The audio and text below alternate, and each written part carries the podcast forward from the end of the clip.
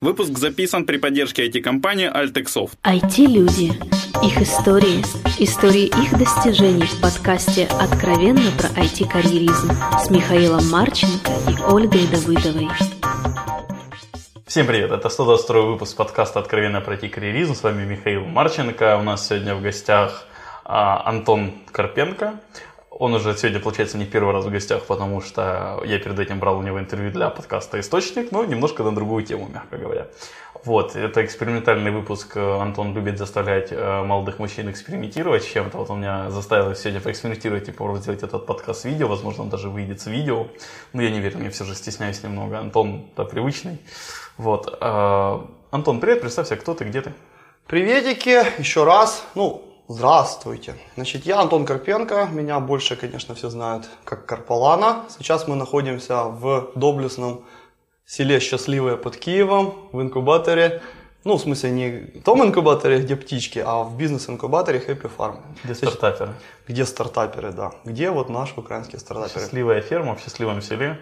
Именно так. Название отсюда и появилось. От, от села Счастливая, Счастливая ферма. Именно так. Сейчас... Где да, давай, говори. Здесь я сейчас э, имею такую должность под названием CTO, Chief Technology Officer, но в принципе она аббревиатура как раз под, подтверждает. STO. Мы здесь белим, красим, подчиняем. В общем, добро пожаловать к нам. Подожди, ну это в лаборатории робототехники ты делаешь. Хорошо. Там мы тоже подчиняем. Окей, почему Карпалан? Откуда это взялось? Ну, долгая история, в принципе, случилась само автоматически, и никто это не планировал. Где-то между первым и вторым классом, скорее уже во втором классе, мой одноклассник Дима Почтовый, возможно, он слушает нас, ему большой привет, э, придумывал тогда, по-моему, э, клички там или погонялы все, всему классу. Вот мне досталось Карпалан. Ну, скорее всего, это Карпенко Антон, но, в общем, Карпалан, Карпалан. Где-то года за два, за три это все прилипло настолько, что у меня в школе даже э, преподаватели думали, что это моя фамилия. А где-то к концу школы меня даже родители начали называть не по имени, а по Карпалан. Так что это просто, ну, шутка-шутка, но действительно у меня получилось так, что у меня мой никнейм э, появился задолго до интернета, до всяких вот этих блогерских штучек, э, полезностей и все. Притом удобно получилось, как раз 8 букв. Всегда помещалось в описании игрушки или еще что-нибудь, в имя файла. Так все и закрепилось. Смотри, ты айтишник? Да. Как ты попал в IT, про IT? Я, конечно, не хотел попасть в IT, ну шутка. На самом деле я просто... хотел попасть в олигархи. Да, я хотел попасть в олигархи, но тогда еще не было олигархов. Я, к сожалению, достаточно старый человек, я еще Советский Союз застал. Сколько а, лет тогда? Ну, уже 36. То есть 77 год рождения, Оболонь, Киев. Значит, э, получилось так, что в детстве, э, ну, Тяжелое детство, э, чугунные игрушки, денег, как обычно, не было. И, в принципе, меня дед по отцу научил мастерить все самому. Антоша хотел автомат, да, не вопрос. Берем досточку, выпиливаем, вырезаем, делаем автомат. Антоша хочет самолет, денег нет, хорошо, берем фанерки, делаем самолет. В общем, получилось так, что где-то к, уже к моменту, как я шел в школу, я уже умел мастерить что-то, я уже какие-то модельки клеил, тому подобное. Ну, а в школе все это только усугубилось. Потому что у меня отец все-таки инженер-электронщик, у нас дома были всякие микросхемы и тому подобное. Поэтому, когда пошла мода на компьютеры, сначала там RK86, потом там Spectrum, он же Singler, он же ZX Spectrum, он же и тому подобные вещи. Отец мне паял такой компьютер – Паял долго, я ждал, я год почти ждал, в общем, пока он мне его допаяет. В результате не выдержал и научился паять. В общем, вот так я попал в IT. С помощью паяльника в где-то лет в 11, может быть, в 12. Вот. И даже, наверное, без матерных слов. Э, да, это все пришло потом. Это только, только высококлассные айтишники потом учатся использовать матерные слова. Окей, ну слушай, как бы научиться спаять компьютер, многие, ну, я думаю, довольно многие остаются там на уровне сборщиков компьютеров, то есть их как бы таких довольно много, я знаю, людей. И опять же, там, спаять компьютер, играться и быть айтишником тоже не одно и то же. Поэтому все же, я думаю, что-то было дальше такое. Ну, в общем, да. Ну, скажем так, чисто если вот айтишникам в понимании этого написания софта, использования компьютера отличного от чего-то, кроме игр и развлечений, в принципе, это, наверное, уже где-то... Для бухгалтера тоже в отличном смысле используют. Ну, ты знаешь, я застал еще те времена, когда бухгалтер мастера переучивались счет на калькуляторы, а потом с калькуляторов на компьютере. Так что, в общем-то, да. Э, именно вот программировать и вообще идея сделать что-нибудь отличное от стандартных вещей, там загрузить игрушку, там типа поиграться, полетать, пострелять, э, возникла где-то лет в 15 Э, я уже, в принципе, к тому моменту хорошо умел паять всякие электронные вещи, уже продавал ООНы, даже какие-то деньги зарабатывал. И просто вот возникла идея, ну елки-палки, не может быть все так сложно, что вот я паять умею все что угодно, а вот программы писать это сложно. И попробовал, это был QuickBasic, по-моему, по-моему, XT какая-то, либо сам, самоспаянная, либо еще какая-то. И первая программа точно была, это, ну, все начинали с каких-нибудь уроков, это конвертер Э, шкалы Цельсия в Фаренгейте. Зачем это надо было, никто не знал, но такой пример почти во всех книжках был. Это я сделал. А потом, в общем-то, я себе делал э, клавиатурный тренажер. Очень хотелось напеч- научиться печатать пальцами, то есть 10, ну, десятипальчный слепой метод. К сожалению, вот я уже сколько, получается, почти лет 30 в этой IT, ну, гоню, наверное, все-таки 25, но я печатаю очень все равно уникально. То есть я смотрю в клавиатуру, при том неважно, написано что-то на клавишах, включен свет, не включен, я называю это клавиатурным кретинизмом. И, в общем, со своей первой программы вот этого э, обучалки печати вслепую, я так печатать вслепую не научился. Ну, точнее, я могу печатать вслепую, но это получается гораздо медленнее, чем я, глядя в клавиатуру, двумя пальцами быстро печатаю. Но первой программой был именно такой клавиатурный тренажер. Падали буковки, как по, точно помню, было у нас там режим еще такой текстовый.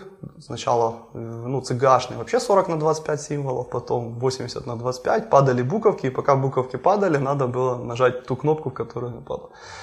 Кстати, надо, надо поискать, где-то на дискете, наверное, исходники даже остались. Будешь продавать как такой точно, раритетный эксклюзив. Точно, как раритет.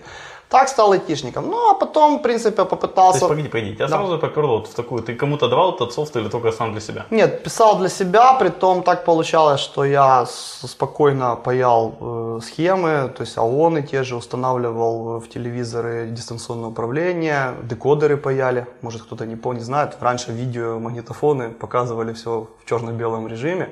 И вот можно было неплохо заработать, установив декодер в телевизор, чтобы ну, система пал, показывалось потом в цвете. Я вот на таких декодерах тоже зарабатывал. То есть и мне, в принципе, не было какого-то такого... Это особо... ты сам придумал? Погоди. Не, не, нет, это, это был целый, целый бизнес. Это вот люди вот устанавливали пульты в телевизор, устанавливали декодер. Ну и ты там был просто одним из винтиков. Да, я просто, да, собирал, либо паял платы, либо в конце потом понял, что паять не обязательно. Можно просто пойти на караваевой даче, купить то, что надо, приехать на место к человеку, установить взять денежку и даже посмотреть какой-нибудь видеофильм. Поэтому я не сильно выражался там в программировании, я больше как бы паял, ну, программировать тоже научился. Вот так стал ну, уже настоящим айтишником. И вот дальше куда ты шел? А дальше программировать? Пол... Да, дальше получилось так, поскольку это были 92 год как раз, ну, это был я в девятом классе, это был как раз начало конца этой страны окончательного. То есть кушать даже было нечего. Я решил бросить школу, ну, как закончить школу и пойти в техникум. В техникум я поступал к КТРП, Киевский техникум э, электронного приборостроения. Ну, поскольку я как бы ну, это надо было отдельно сказать, что я еще бета-тестер жизни, на мне вот ломается все, что только может ломаться. Значит, получилось так, что в техникум я не поступил, то есть потому что три балла, по-моему, по русскому языку получил или еще что-то. Но зато в этот техникум пошел работать мой отец. Ну, в общем, интересная такая история. Сын не поступает, зато папа устраивается на работу. И вот с этим техником КТРП, в принципе, наверное, связано ну, дальнейшее развитие. То есть, поскольку отец работал там преподавателем, а там был доступ к вычислительному центру, где были уже компьютеры двойки и тройки, хотя, казалось бы, да, 92 год, уже и четверки должны быть, пентиумы на подходе. Ну, это был Советский Союз, было все тяжело. 94 это уже не Советский Ну, где-то 92 еще. 92 уже, уже не Советский, Советский Союз, да, но, в общем, да. Но, в принципе, я же говорю, то есть уже у народа четверки начинали появляться, то есть, а доступ к 386 SX20 без сопроцессора, это было круто. И там я вот я уже... помню, как ходил к соседу да. играть в Warcraft на 486, то что на 386 он запускался с большими махинациями. Ну, я тебе, чтобы так совсем было понятно, насколько это все было древним, я э, начал на двойках и на тройках работать еще до того, когда появилась игрушка Wolfenstein. Я не, не Doom. 93-й, по-моему. Да. Вот, такая, вот такие были времена. Но зато доступ к вычислительному центру позволял мне уже там освоить немножко Паскаль, там был Торбо Паскаль, Борланд Паскаль он потом назывался. Я попробовал есть, чуть посложнее писать, чем на, на QuickBasic, но в принципе получалось. Погоди, так ты что, без высшего образования? Ну, высшее образование потом получилось, но оно тоже получилось окольными путями. У меня А, же все черт, просто, у меня же все просто не Я получается. хотел потроллить именно эту тему, Да. что без высшего образования ты никем не станешь, кроме как карпаланом. Ну, у нас есть примеры без высшего образования успешных и не только айтишников, и стартаперов, им и повезло. кого угодно. Нет, это... Нет, просто- это имеется в виду просто, не знаю, у тебя никогда, наверное, не было таких разговоров с родителями или у знакомых с родителями. Ну, нужно- возможно, да. Возможно, именно вот те времена э, и особенно осознавание того, что я зарабатывал денег не меньше, чем родители, а в одно время даже и больше, чем они их содержал. То есть, в принципе, это очень сильно меняет в разговоре. Иди получай образование, хоть диплом, да что-то у тебя будет. Нет, я вернулся в школу. Я, более того, поскольку не поступил в техникум, мне в школе было скучно, я как бы так все знал. Я занимался математикой с э, преподавателем, который готовит э, поступать людей в институт, именно с 10 классе, то есть не в 11, а в 10. Ну, ему было интересно, я был не самый тупой у него ученик, мы там, в общем-то, математику дошли до высшего пилотажа, и при переходе с 10 в 11 класс я таки решил все-таки пойти в математический класс, ну, чтобы не совсем уж как бы быть на обочине жизни, потому что действительно тогда были такие времена, либо в бандиты, либо в это, в форцовщики, да, ну форцовщики были до этого уже, коммерсанты, которых бандиты, в общем-то, и гоняли. И так получилось, что для условием поступления в 11 класс было как раз вот э, сдать тесты по математике за всю школу и типа там уметь программировать и тому подобное. В общем-то, я попал в этот класс, он в нашей школе был такой элитный, он полностью закрытый. Я таки поступил в него, и в 11 классе я занимался одной математикой. То есть я ходил только на э, уроки математики, потому что это классный руководитель, очень классный, хороший руководитель. Весь класс поступил в, в институты, то есть все были подготовка отличная. Ты даже в техникум не поступил. До этого, да. Ну, А, ты пытался после девятого поступить в Да, да, да. Я вот этот момент да, не да, да, понял. да, именно. После девятого в техникум вернулся обратно в школу. Папа работал в техникуме. Я ходил к нему на ВЦ программировать и параллельно вот учил математику. И получилось так, что, в принципе, после окончания школы, то есть э, пошел в КПИ. И как там? А в КПИ ж тоже мы ж не ищем легких путей. Ну, Точнее, мы ищем легкие пути, но получается, Но как, об- находят- как обычно, да. Значит, я поступал на ФИФТ, естественно, на самую крутую кафедру ВТ. То есть, ну, в общем, я тогда считал, что это самая крутая кафедра. и всё. Я сдал математику, абсолютно не напрягаясь, потому что ну, год до этого я ее уже знал, а год занимался там всякими интегралами, логарифмами и всем остальным. Но, как оказалось, я ж не учел, что у нас есть коррупция и тому подобные вещи. В общем, э, мне занизили достаточно баллы, то есть нам на 3 или на 4 ошибки. На апелляцию я не успел прийти, потому что паял очередной ООН, и как бы был уверен, что в институт я поступил. И получилось так, что на дневное отделение ФИФТа я не поступил. То есть мне сказали, классный пацан, ну по математике три ошибки. Даже сказал, быть не может. Сказать, ну, приходите в следующий раз. Ну, недолго думая, сделали такой быстренький подъем с переворотом. То есть я нашел знакомых э, в КПИ, мне посоветовали, сказали, что есть факультет такой под названием факультет авиакосмических систем. Я очень удивился, потому что одним из хобби моих с детства, вот тех самолетиков с фанерок дедушки, это был авиамоделизм. Я удивился, опа, интересно, опять, опять пойду в самолеты. И поступил на вечерку. Одним из условий поступления на вечерку было, ну, понятное дело, то есть я там сдал абсолютно без напряга в экзамены, даже помог еще паре человек там, по математике. Одним из условий перехода с вечерки на дневной было условие, я устраиваюсь работать лаборантом в, э, именно на тот факультет, на котором я учился. И вот тут получился самый интересный пируэт. То есть я поступаю на вечерку, я знакомлюсь э, со всеми студентами, э, Студентками. и студентками э, по одной простой причине, потому что я сижу в лаборатории, и у меня проходит поток от второго по пятый курс. И Я реально прозреваю. Ну ладно, когда там на втором, на третьем, на четвертом курсе люди ну, путают PNP, транзистор с NPN или там что не так подключают. Но когда э, ученики пятого курса путаются в базовых вещах, то есть ну, каких-нибудь просто схем и всего остального, я был в шоке. Сначала я думал, ну, время такое, там, идиоты могут доучиться до э, там, пятого курса, все хорошо, но стало хуже, когда я начал посещать э, занятия особенно для вечерников. То есть, соответственно, вели не самые топовые преподаватели института. И тут я вообще, ну, это мне открыло все глаза на наше образование, на нашу жизнь.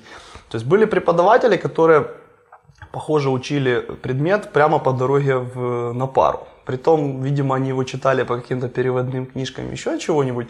Что получалось у них, ну, даже ударения не туда ставились.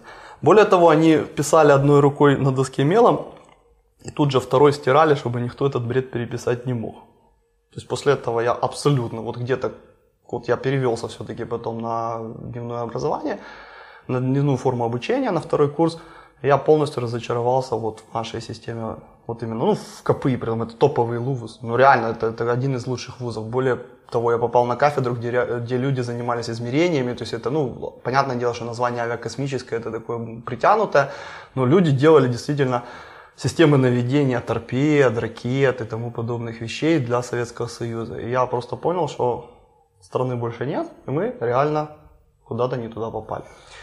В общем, со второго курса я все меньше и меньше занимался учебой. То есть я открыл компанию, которая собирала компьютеры. И, в принципе, своим же преподавателям, а также сокурсникам продавал эти компьютеры в КПИ. Кто... Со скидкой студенческой, как, как в МАКе. Да, и так тоже было. Более того, потом у нас были диски компьютерные, естественно, пиратские, но зато это позволяло нам завести контакты абсолютно со всеми другими факультетами и тому подобное. Кто помнит 18 корпус 96 по 98 год, фирма БИП, это вот были мы. БИП? БИП. А название придумывал. Ну, э, тогда были хитрые времена по коммерции, ну, это, наверное, все-таки лучше для другого подкаста, а не про IT-карьеризм. Просто тогда открыть фирму было нереально, все делали так, приходили готовые фирмы с документами, открывали там свои отделы. То есть один таким вариантом было обычно э, компания была зарегистрирована, она придавала, выдавала всем типа юридические поддержки, ну, какие-то там финансовые, какая-то бухгалтерия, а каждый занимался своим. Вот у нас на фирме, например, был отдел компьютерный наш, был отдел туристический, который две девчонки абсолютно другие, и был отдел, естественно, коммерции. То есть это когда один встречается, говорит, купишь вагон с сахаром? Говорит, куплю. Один побежал искать вагон с сахаром, другой побежал искать деньги на вагон с сахаром. Так вот были жесткие такие времена. Тем не менее, я так или иначе в КПИ пару раз изменив форму образования, потом еще с обычной на заочную, я таки бакалавром метрологии на факультете авиакосмических систем стал. Ну, специалиста не получил до сих пор. Так что, в общем-то, как у нас говорят, КПИ не школа, за 10 лет не закончишь. Вот в следующем году будет 20 лет, как я ну, номинально учусь в КПИ. Может быть, зайду за своим дипломом. Тебе как-то твое образование вообще в жизни пригодилось это? Э, Понимаешь, в институте точно не пригодилось, но в принципе все, что я выучил там за школу, за вот эти вот э, паяние плат, за э, покупки, продажи, вот, ну, тут, вот все это пригодилось. То есть нельзя сказать так, что там человек самородок или я там самородок. Нет, естественно, все пригодилось. Я бриллиант. Нет, ну не будем так. Понятное дело, что каждый у себя в голове бриллиант. Я там даже, наверное, вообще э, очень хорошо ограненный. Но это, это уже личные подробности проблем головы каждого. Нет, действительно, институт мне, допустим, дал умение общаться с людьми. То есть умение найти э, общие интересы или понять человека, как с ним договориться. Потому что, в принципе, я такой достаточно резкий человек, я как бы был холериком в детстве. Да и сейчас, в принципе, я, наверное, уже не, еще, не сангвиник. Да, еще даже не сангвиник, а уж на интроверта вообще не похож. То есть, ну, Это ты как-то смешал теплое с мягким. Ну, не, ну, в принципе, классика считается, типа, экстраверт это этот э, холерик, сангвиник, интроверт это, в общем, те, которые сами в себе. Просто э, пригодилось. На самом деле, вот потом, анализируя там через какое-то время, даже какие-нибудь лекции по философии, там желательный троллинг, там, еще что-нибудь, он пошел, в общем-то, оттуда. В общем, пригодилось. Окей, у тебя, я когда готовился по LinkedIn, по твоему сайту, у тебя охренительный список компаний, где ты работал. Какие-то создавал на самом деле, какие-то нет. У меня есть такой вопрос, мне очень понравилась одна компания, которая у тебя была на LinkedIn, где ты до сих пор работаешь. Компания Карпалан, как у нее идут успехи? Ну, у компании Карпалан все хорошо, как говорится, не дождетесь. То есть это, да, это самая древняя компания, она образовалась 23 апреля 1977 года. То есть это очень полезно, то есть можно сказать, что я работаю в компании с 30, с 30-летней историей. Основатели, соучредители Видите, довольны? в одном лице, да, и они Не, же я инвест- про два лица других. В принципе, все довольны. Все, все, все нормально, то есть все живы, пока все здоровы. Окей, давай тогда все же по компаниям. То есть я, я не знаю, откуда, за что браться, как вот правильно, чтобы у тебя было, то, что у тебя там все смешивается. Вот там первое, что я помню, нашел, это первая работа, ты был техдиректором, вот это был вот этот продажа Да, железа. это был этот BIP, это были продажи компьютеров. Не, ну, понятное дело, что в моем совсем резюме написано первое рабочее место официальное, это лаборант в КПИ. Не, у тебя вот в LinkedIn, а в В LinkedIn, LinkedIn, да, в LinkedIn уже написано э, технический директор компании BIP. Да, это вот наш был компьютерный отдел. Ну, мы тогда все были директорами, нас было трое. Один главный директор, другой там по, по связям, третий технический.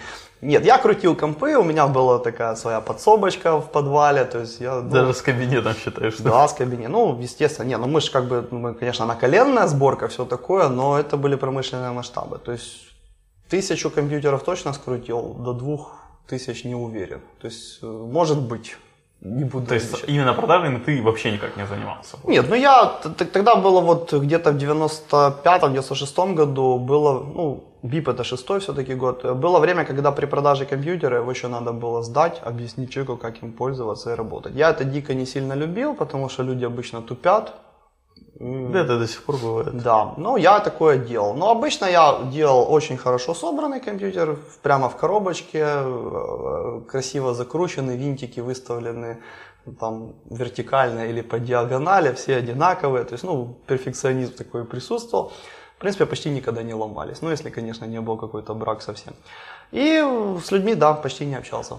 Какие впечатления, что ты вынес с этой работы? Потому что, насколько я понимаю, тысячу компьютеров ск- скрутить это, наверное, немножко нудно, а в каком-то смысле это траблы могут быть и железом, какие-то с поставщиками. Ну, ты знаешь, как раз это интересно. На самом деле, вот э, те компьютеры позволили мне, поскольку я был электронщиком до этого, понять, что мы отстали навсегда. То есть, если еще при поступлении в институт были какие-то э, надежды о том, что я там на транзисторах, э, операционных э, усилителях и тому подобном соберу какую-нибудь электронную схему, будет интересно, а когда смотришь, в общем-то, 486-ю материнку, а еще лучше пентиумовскую материнку, и эти Симы, Димы и все остальное, ты понимаешь, что мы отстали, ну, Советский Союз отстал навсегда. Мне это было всегда интересно, интернета тогда не было.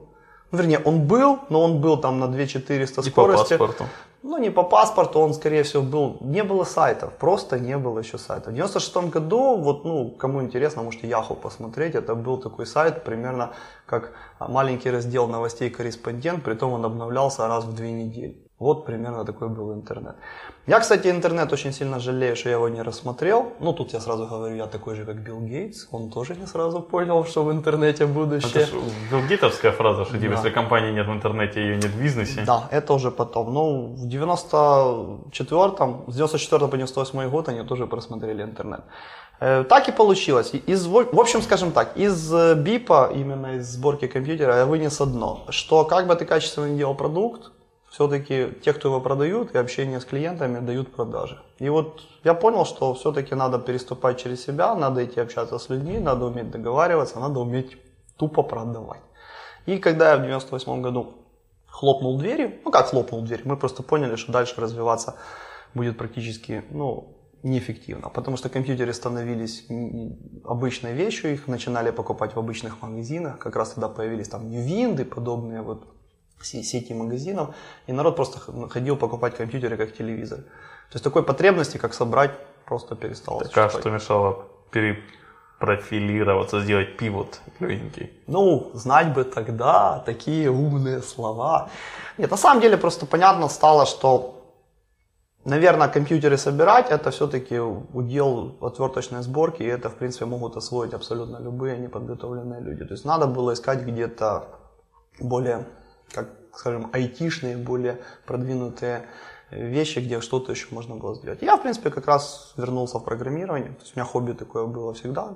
Параллельно там с- со сборкой компьютеров по ночам я все равно что-то программил, что-то делал. Ну, на самом деле там тоже было интересно. Ну ладно, расскажу. Значит, просто параллельно пока... Э... Да, это инстаграм небольшой комментарий, Да. расскажешь. Я просто весной это, в какой-то веке собирался домой ком, хотелось поиграться на компе, поэтому ну, ноуты все же не подходят для этого. Собирал, я понял, вот сейчас собирать комп, это как лего для взрослых реально. Да, да. Все, простите. Точ- да, точно так же если сейчас собирать всякие самолетики, вертолетики. Это тоже мечта детства. Значит, просто получилось так. Параллельно пока занимался вот сборкой компьютера, когда понимал, что мы, в общем-то, не растем и не развиваемся, я э, параллельно пошел работать, ну, как сейчас бы это назвали админом, но тогда админов не было. Я назвался технический супервайзер, ну, умное слово такое, а, фирму по обмену валют. В этой фирме работал мой отец, то есть он, там- Он уже ушел из да, техники. уже ушел с техникума. То есть 95-й год пережили все очень грустно. То есть и техникум, и все остальные. Вот он пошел как раз работать в эту фирму по обмену валют. Учредители у нас там были интересная ассоциация определенного спорта Украины, соответственно, бандиты, борцы и все остальные были рядом. Ну, в общем, я не об этом. Э, Я пошел туда работать именно техническим специалистом, потому что я как бы компьютеры собирал, а в обменные пункты вот с 95 года было необходимо ставить компьютер, потому что вести учет они требовали. И какое-то время, где-то вот до ввода гривны, как раз появилось требование, чтобы программное обеспечение на вот этих вот компьютерах было определенного стандарта, для того, чтобы можно было делать фискальные сборы, отчеты и тому подобное. И вот на фирме с 40 обменными пунктами, там с компьютерами от 286 там, до 486, которые там в, в жаре там, или не, в пыли, во всем работают. Я вот админю эти компы, настраиваю и параллельно пишу вот внутреннюю программу для учета этой валюты. И получилось так, что э, не- вообще я не планировал не быть программистом, просто я умел это делать. То есть я написал такой ARM, как сейчас говорят, автоматизированное рабочее место, э, в котором работали ну, одновременно до 40 э, компьютеров. Нет, они не были связаны между собой, передача данных была на дискетах. Но ситуация была такая, человек мог даже заснуть на клавиатуре, залить ее там чаем, кофе там, или там тогда джин-тоник как раз появился, был очень моден. Просто реально мыл клавиатуру от джин-тоника. То есть, э, и люди вот работая целый день в такой жаре, ну, в, зимой, естественно, в холоде, абсолютно все до каждого цента сводилось. Более того, я сделал так программу, что люди даже перестали считать на калькуляторе. То есть она им сразу все выдавала. То есть сколько принять, сколько отдать, и все было классно. И просто вот когда я эту программу увидел, и там сказали, ребята, нам с 1 сентября надо будет покупать лицензионный софт, либо лицензировать свою программу. И когда мою программу вот именно от фирмы отправили на лицензирование в Нацбанк, у меня такое что-то щелкнуло в голове. Опа, нифига себе, это я такую крутую вещь написал. В принципе, даже не планировал. То есть мне там за эту программу ну, доплачивали, то есть какие-то там смешные деньги, типа каждый месяц, то есть, ну, какие-то вообще, то есть именно на пирожки. И тут оказывается, что эту программу можно подать в Нацбанк и даже получить лицензию. Ну, естественно, с одной стороны офигел, с другой стороны я, как обычно, все пропустил, потому что ходить и договариваться с министерством совсем я не умел. А наши ребята от фирмы, ну, как бы там Вы где? Что там хотите договариваться? ну, понимаешь, получить лицензию Нацбанка, это Ну, стоит всё-таки- сколько-то денег, Да. и все. Это сейчас все такие умные, понятно. Раньше надо было к министру даже или кому-то из министерства подойти. Ты что, это надо было найти человека. Нет, так это и сейчас познакомит. так найти. Просто вопрос икс денег. И Ну, чем общем- больше передаточных пунктов, тем этот икс вырастет. Ну вот всё. видишь, твои бы мозги, да нам бы в 96-й год. Ну, в общем, э, лицензию, по-моему, программа получила, но получила уже позже, когда, ну, просто 1 сентября пришлось купить просто другую программу другого, других, э, другой фирмы. И вот точно, что меня убедило в том, что я таки могу переключиться из э, паяния, с сборки компьютеров именно в программирование, когда абсолютно все кассиры ныли и плакали, верните нам старую программу, потому что в новой работать невозможно. То есть наша программа, которая была тогда без лицензии, была ну, более удобная, чем купленная. Погоди, И- ну работая с э, спортивной ассоциацией, ты мог паяльника не бросать в принципе. Ну, я же не буду все дальше рассказывать. Я вообще не хотел бы опустить э, э, этот кусочек моей карьеры, работы в фирме по обмену валют э, при Вот это, кстати, ассоциации. форцовщик, это...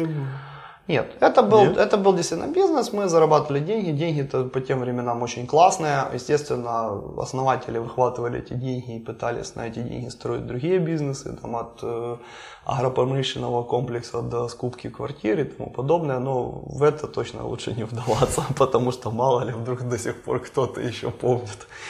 В общем, так как бы то ни было, в 98 году был переломный момент. То есть я осознал то, что, в общем-то, забирать компании интересно, паять, в принципе, наверное, тоже уже бесполезно, потому что ООНы во времена мобильных телефонов, ну, это, в общем-то, бред.